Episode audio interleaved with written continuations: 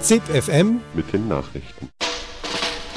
Und nun ohne Umschweife zur Sache. Ich sage Ihnen, Aufschwung, Aufschwung, das wäre es jetzt. Der Aufschwung ist da. Sie helfen den Armen, wenn Sie die Reichen ausmerzen. Ave Maria, gratia plena ZIP FM Das Infomagazin der Freien Radios. Hallo und herzlich willkommen zu ZIP FM am 11. Februar. Heute von Jell aus Bremen in der kommenden halben Stunde mit folgenden Themen.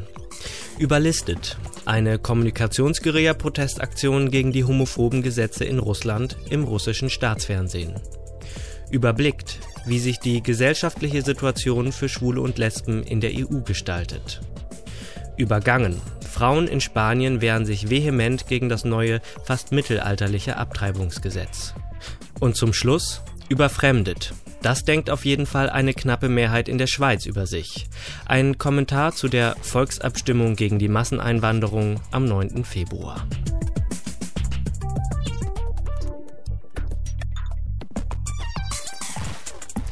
Die Olympischen Winterspiele in Sotschi sind angelaufen. Alle Welt blickt nach Russland. Und Russland versucht sich von seiner weltoffensten Seite zu zeigen. Dass dem nur bedingt so ist, hat der amerikanische Journalist James Kirkuk gezeigt, mit einer Guerilla-Aktion am russischen Staatsfernsehen. Eingeladen war er eigentlich für ein Live-Interview zum Wikileaks-Informanten Bradley Manning. Die Fragen der Moderatoren zu diesem Thema ließ Kirkuk aber unbeantwortet und hob stattdessen an zu einer Rede gegen Homophobie und das neue Anti-Gay-Gesetz in Russland. Wilma Rall von Radio Rabe in Bern hat mit ihm gesprochen. Yeah, James, and let me ask you the same, uh, the same uh, position establishing question. Yeah, um, well, Harvey Firestein, who's a very famous American playwright and actor, he said that being silent in the face of evil is something that we can't do. And so, in, you know, Harvey Firestein ist ein sehr berühmter amerikanischer Schauspieler und Drehbuchschreiber. Er sagte, Schweigen im Angesicht des Bösen ist etwas, das man nicht tun darf. Und ja, weil ich hier auf einem vom Kreml finanzierten Propagandasender sprechen kann, werde ich nun meine regenbogenfarbenen Hosenträger anziehen und eine Rede halten. Gegen das scheußliche Anti-Gay-Gesetz, das der russische Präsident Wladimir Putin vorgelegt hat und vom russischen Parlament abgesegnet wurde. Das Gesetz, das es verbietet, in der Öffentlichkeit über Homosexualität zu sprechen.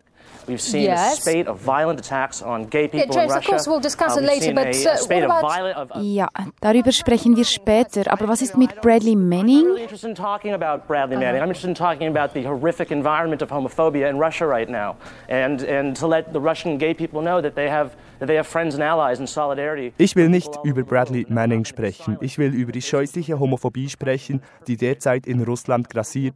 Und ich will die russische Homosexuellen wissen lassen, dass sie Freunde und Verbündete haben in der Welt und dass wir nicht schweigen werden, trotz der massiven Repression angeordnet von ihrem Geldgeber Wladimir Putin. Oh, I That's see. what, that's what I'm here to talk about. All right. Yes, Um, that's what I'm here to talk about. And I don't know, as a journalist, how you can go to sleep at night.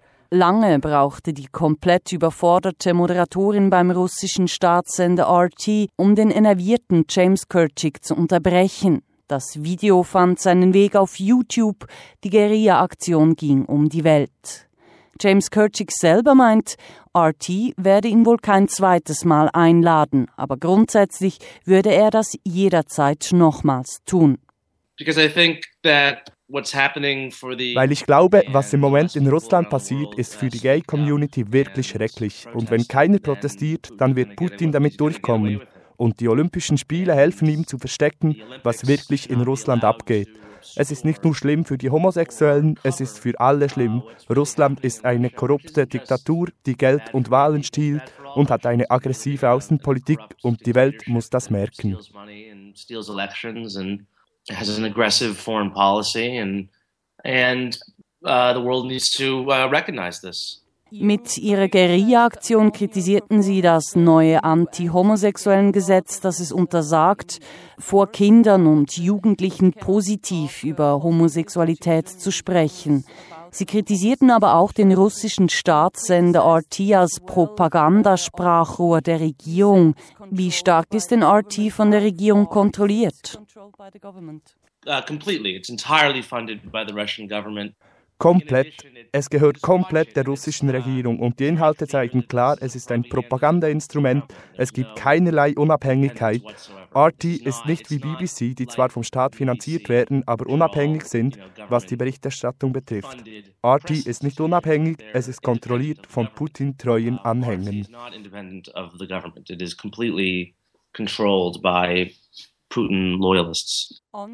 Während ihrem Auftritt beim russischen Staatssender RT trugen sie regenbogenfarbene Hosenträger. Sie sagten, das könnten sie mit dem neuen Gesetz nun nicht mehr tragen. Gehen die Gesetze wirklich so weit? In Russia, I think you could be arrested if you tried to display a rainbow flag or in Russland könntest du dafür wohl verhaftet werden, wenn du eine Regenbogenflagge oder andere Symbole der Gay Pride-Bewegung öffentlich zur Schau trägst, wo sie auch Jugendliche unter 18 sehen können. Wenn du das privat machst, kein Problem, aber öffentlich, zum Beispiel auf der Straße in Moskau, geht das nicht mehr. If you were to wear rainbow suspenders in public on a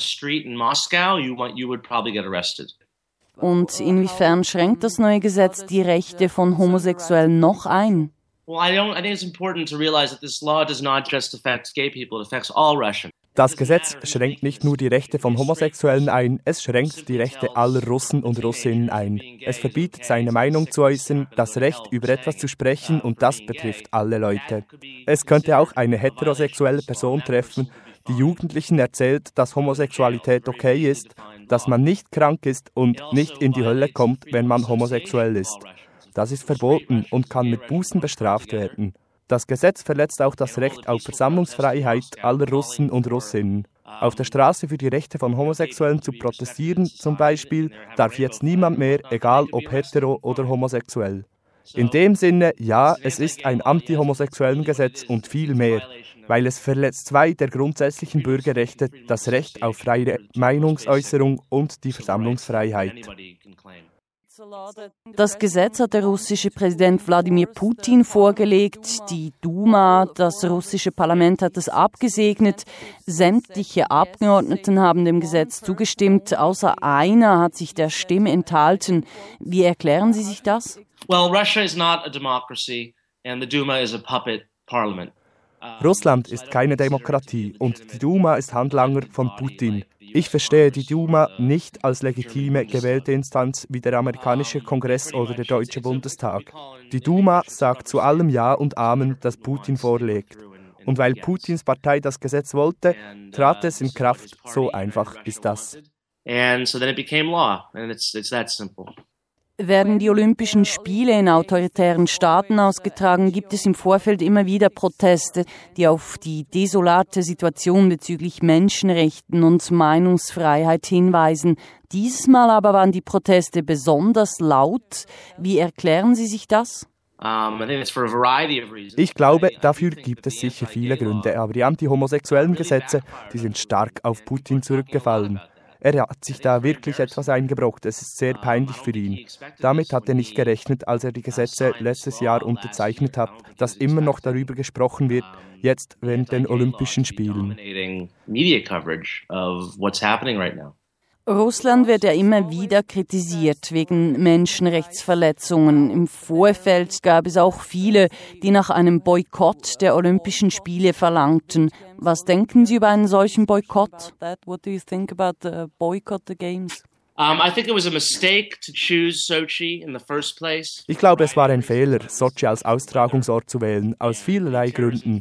Einer ist sicher das Wetter, aber auch die Terrorismusgefahr, aber auch aus moralischen Gründen. Ich glaube nicht, dass man Olympische Spiele in diktatorischen Staaten austragen sollte. Aber der Entscheid ist gefallen und die Spiele jetzt zu boykottieren wäre unfair, schon rein den Sportlern gegenüber. Was ich befürworte, ist der politische Boykott. Kein demokratisch gewählter Regierungschef sollte sein Gesicht dort zeigen. Das ist es, was Putin will. Legitimation dadurch, dass Barack Obama, Angela Merkel und David Cameron dort auftauchen. Und ich denke, es ist ein wichtiges Zeichen, dass niemand geht. Der deutsche Präsident Joachim Gauck sagte sehr klar, er werde dort nicht auftauchen. US-Präsident Obama sendet eine Delegation von Athleten, die offen zu ihrer Homosexualität stehen. Ich glaube, das ist die bessere Antwort, als die Spiele einfach zu boykottieren. Delegation, so I think that's the appropriate um, response rather than a boycott.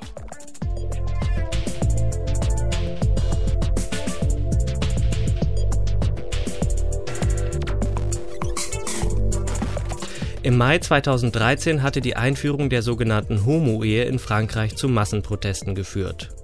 Und erst vor kurzem, am 2. Februar, sind rund 100.000 Menschen in Paris gegen das geplante Familiengesetz auf die Straße gegangen. Unter anderem, weil hier das Recht lesbischer Frauen auf künstliche Befruchtung im Gespräch war. In Baden-Württemberg unterschrieben über 200.000 Menschen eine Petition gegen die Aufwertung des Themas Homosexualität im Bildungsplan. Und in der Schweiz will eine Initiative unter dem Banner der Familie Sexualerziehung von Kindern komplett abschaffen. Während sich mit diesen Bewegungen also hier in Europa ein reaktionäres Familienbild in den Vordergrund drängt, stellt sich die EU gegenüber Russland als Hüterin der Rechte von sexuellen Minderheiten dar.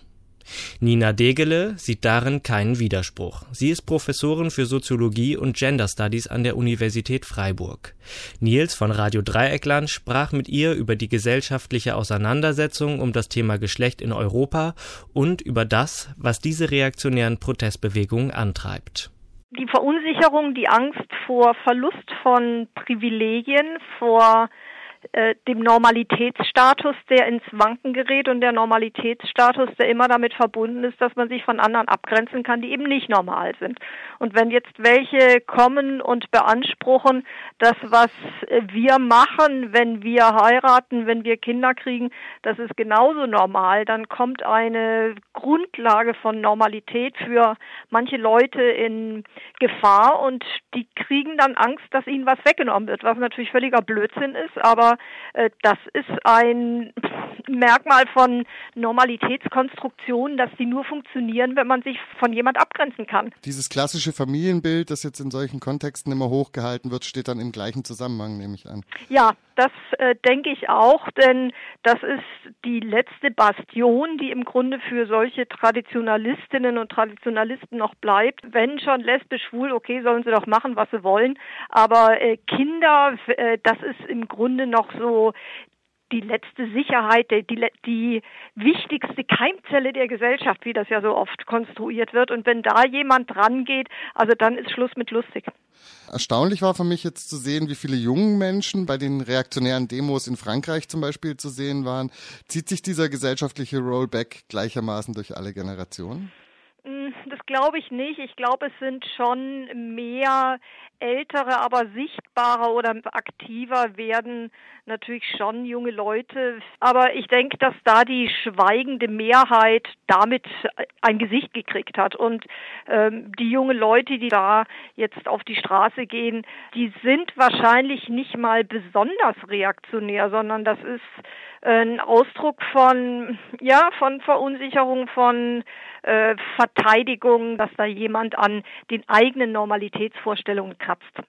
Dass solche Auseinandersetzungen in letzter Zeit verschärft auftreten, ist das dann auch eine Krisenerscheinung, wo solche Sicherheiten wichtiger werden?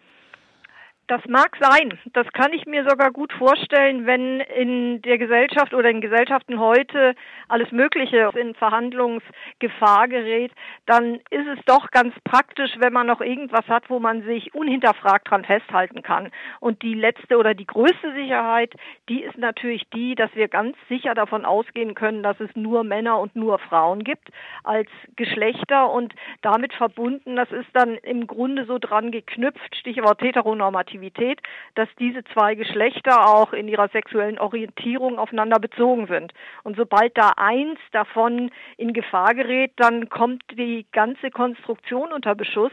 Und ähm, mit dieser Auffassung, dass das alles eine natürliche Grundlage hat und nicht in irgendeiner Form neudeutsch gesellschaftlich konstruiert ist, sondern so ist es, so war es, so waren die Höhlenmenschen und so weiter und so weiter.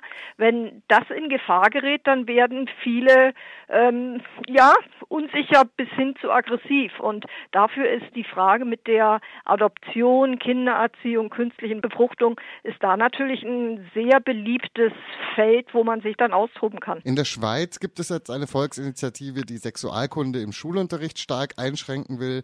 In Baden-Württemberg gibt es die Petition, die versucht, die Aufwertung des Themas Homosexualität im Bildungsplan zu blockieren. Weisen diese Versuche jetzt gerade so auf den Schul- und Bildungsplan zu gehen, auf eine Art Kulturkampf auch hin?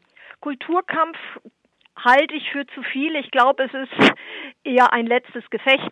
Es ist jetzt nicht mehr so, dass sich Schwule und Lesben rechtfertigen müssen, dass sie nicht krank sind, sondern es hat sich umgekehrt. Inzwischen müssen diejenigen, die Schwule und Lesben ausgrenzen oder für nicht normal oder krank halten, die müssen sich rechtfertigen. Die sind unter Legitimationsdruck gekommen. Und das ist eine neue Situation. Das wurde ja ganz deutlich mit dem Outing von Hitzelsberger, dass der ja die große Presse hinter sich hatte. Wann gab es das schon mal, dass Bild und Taz mit der gleichen Überschrift Respekt Ausrufezeichen rausgekommen sind? Das gab es noch nie.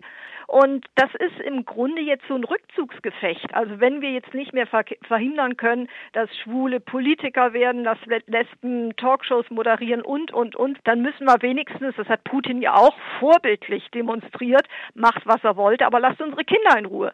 Also da ist äh, Mama, da ist Papa, die kriegen zusammen ein Kind und das war schon immer so und das ist natürlich und damit lässt sich das gut instrumentalisieren dafür, also dass das so die letzte Bastion ist oder der letzte Versuch, um noch irgendwas zu retten.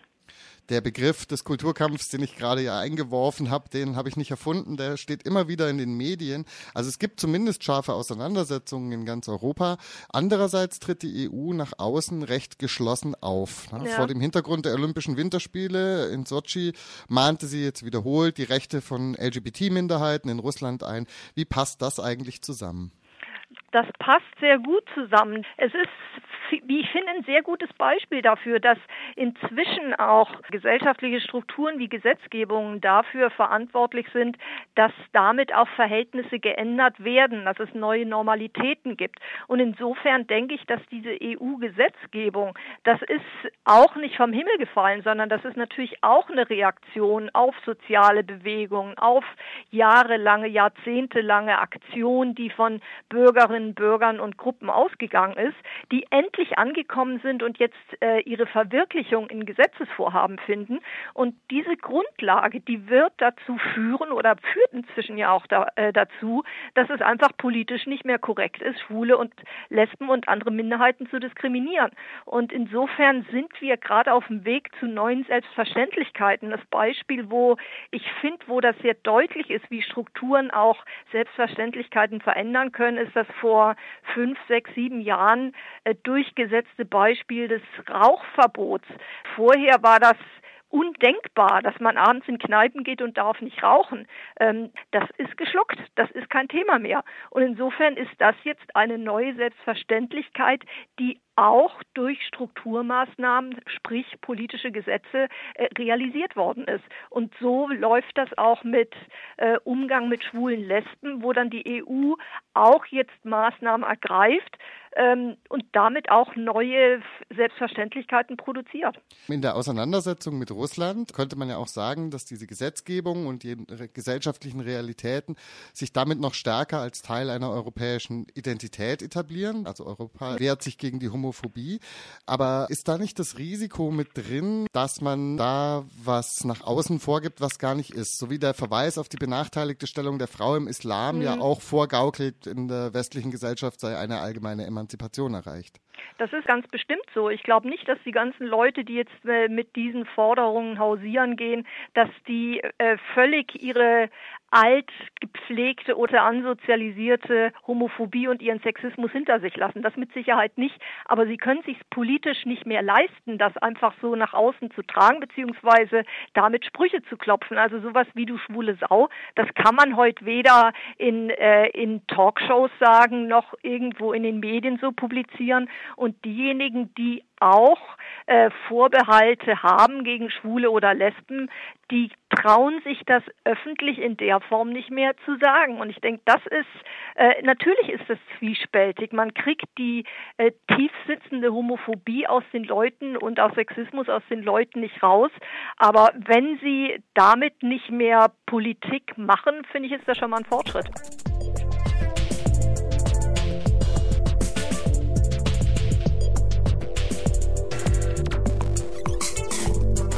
Der konservative Justizminister Spaniens, Alberto Ruiz Gallardón, legte am 20. Dezember 2013 einen Gesetzesentwurf zum Verbot des Schwangerschaftsabbruchs vor.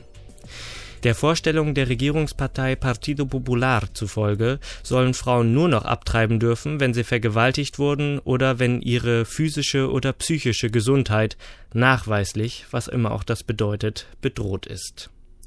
Maike von Radio Dreieckland aus Freiburg nimmt uns mit auf einen kurzen Ausflug in die Geschichte Spaniens.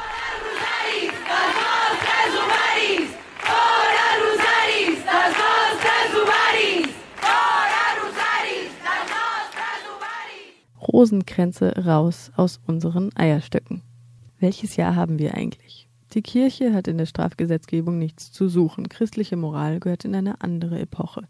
Jede Frau entscheidet selbst, ob sie Mutter sein will. Solche und ähnliche Sprechchöre skandierten Zehntausende Münder vergangenes Wochenende bei den Protesten in ganz Spanien gegen die sogenannte Reform des Gesetzes zum Schwangerschaftsabbruch von Justizminister Gallardón.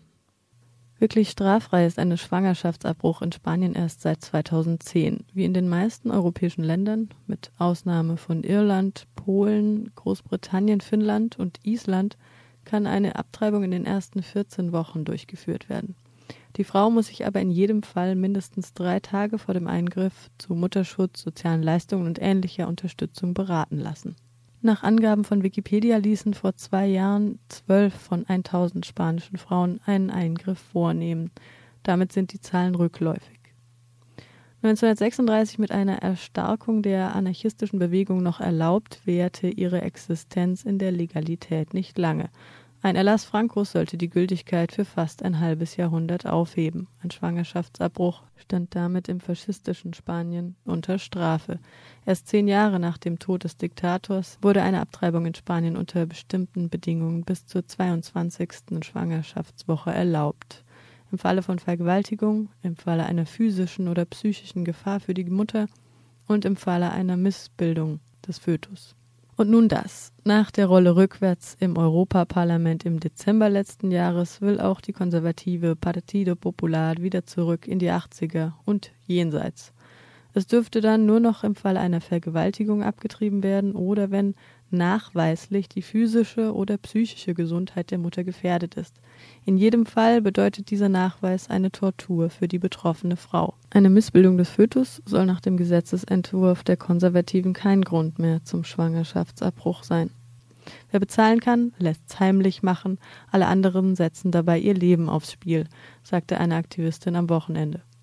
Zum Zeichen dieses Rückschritts trugen die Frauen bei ihrem Protest Petersilie und Raute, beides Kräuter, die traditionell für Schwangerschaftsabbrüche eingesetzt wurden. Zudem sollte der Kleiderbügel aus Draht die Brutalität und das Risiko von heimlichen Abtreibungen symbolisieren. Sollte die Reform von Minister Alberto Ruiz Gallardón verabschiedet werden, würden 97 Prozent der Schwangerschaftsabbrüche in Spanien illegal. Seit dem 20. Dezember 2013 gehen deshalb Feministinnen und Unterstützerinnen und Unterstützer in ganz Europa auf die Straße. Am vergangenen Samstag waren es allein in Madrid 15.000 vornehmlich lila gekleidete Demonstrierende. Im baskischen Bilbao gingen Frauen verkleidet als Hexen mit Besen auf die Straße und in Barcelona ketteten sich Feministinnen an den Zaun der Kathedrale Heilige Familie, der Sagrada Familia, Wahrzeichen der Stadt. Solidaritätsbekundungen gab es außerdem in Island, England und Portugal. Am kommenden Samstag soll sogar vor der spanischen Botschaft in New York eine Kundgebung stattfinden. Gerade den Stimmen aus Irland wird in der Presse besonderes Gehör geschenkt. Ist dort die Möglichkeit für Frauen, einen legalen Schwangerschaftsabbruch durchführen zu lassen, nahezu unmöglich. Selbst wer in Irland die Pille danach erwirbt, wird kriminalisiert. Seit 1980 sind bereits 154.000 Frauen meist ins benachbarte England gereist, um eine Abtreibung durchführen zu lassen. Nach der Marea Blanca, der weißen Flut, bei der Beschäftigte des Gesundheitssektors bei Protesten auf die prekären Bedingungen in Krankenhäusern hinwiesen, kommt nun die Marea Violeta. Umfragen bestätigen, dass die Mehrheit der spanischen Bevölkerung hinter den Protesten steht. Die konservative Regierung um Premierminister Mariano Rajoy ist mit dieser Konterreform auf dem besten Weg, Grundrechte weiter abzubauen. Im letzten Jahr stellte sie das Verbreiten von Fotos und Videos prügelnder Polizisten unter Strafe. Aber auch von dieser Drohung ließ sich ein Aktivist vergangenes Wochenende nicht abschrecken. Noch am Tag der Proteste stellte er Videos von Polizisten in Zivil, die Demonstrationsteilnehmerinnen brutal verhaften, ins Netz. Es gab Twitter-Meldungen zufolge an diesem Samstag mindestens acht Festnahmen. Für den 13. bis 15. Februar setzten nun feministische Organisationen Aktionstage in der Universität Murcia an, unter dem Motto Kein Gott, kein Herr, kein Sankt Valentin.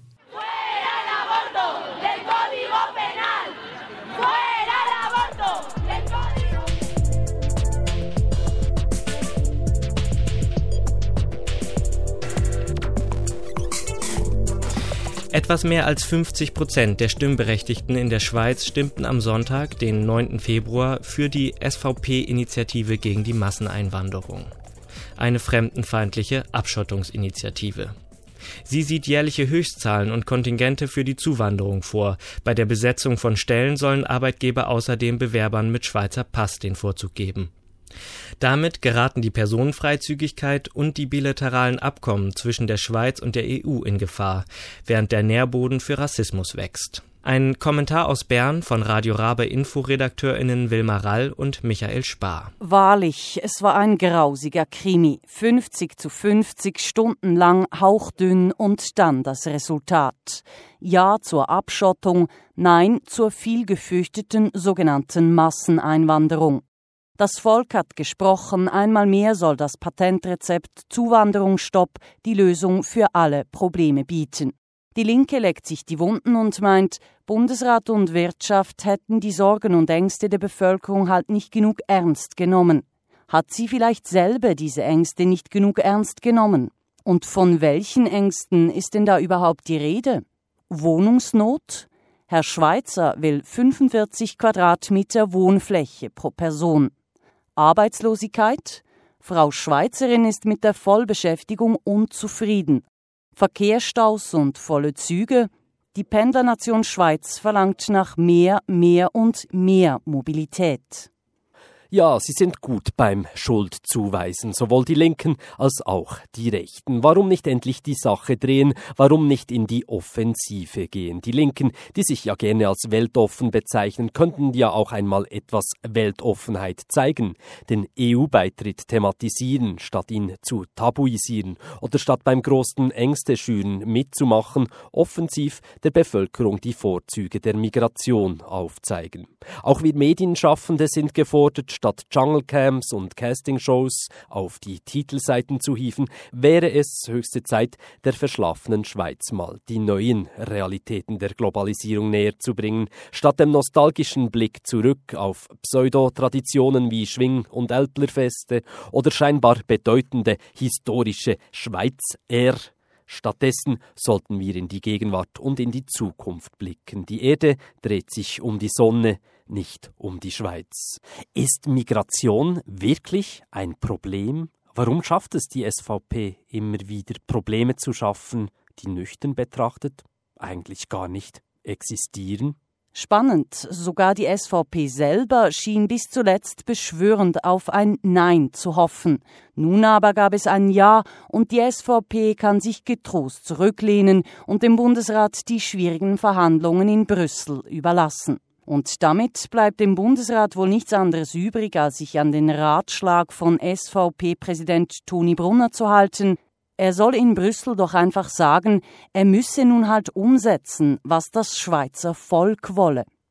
Oder soll der Bundesrat außer Ueli Maurer nach diesem Sonntag zurücktreten und der SVP die Ausarbeitung der Abschottungspolitik überlassen?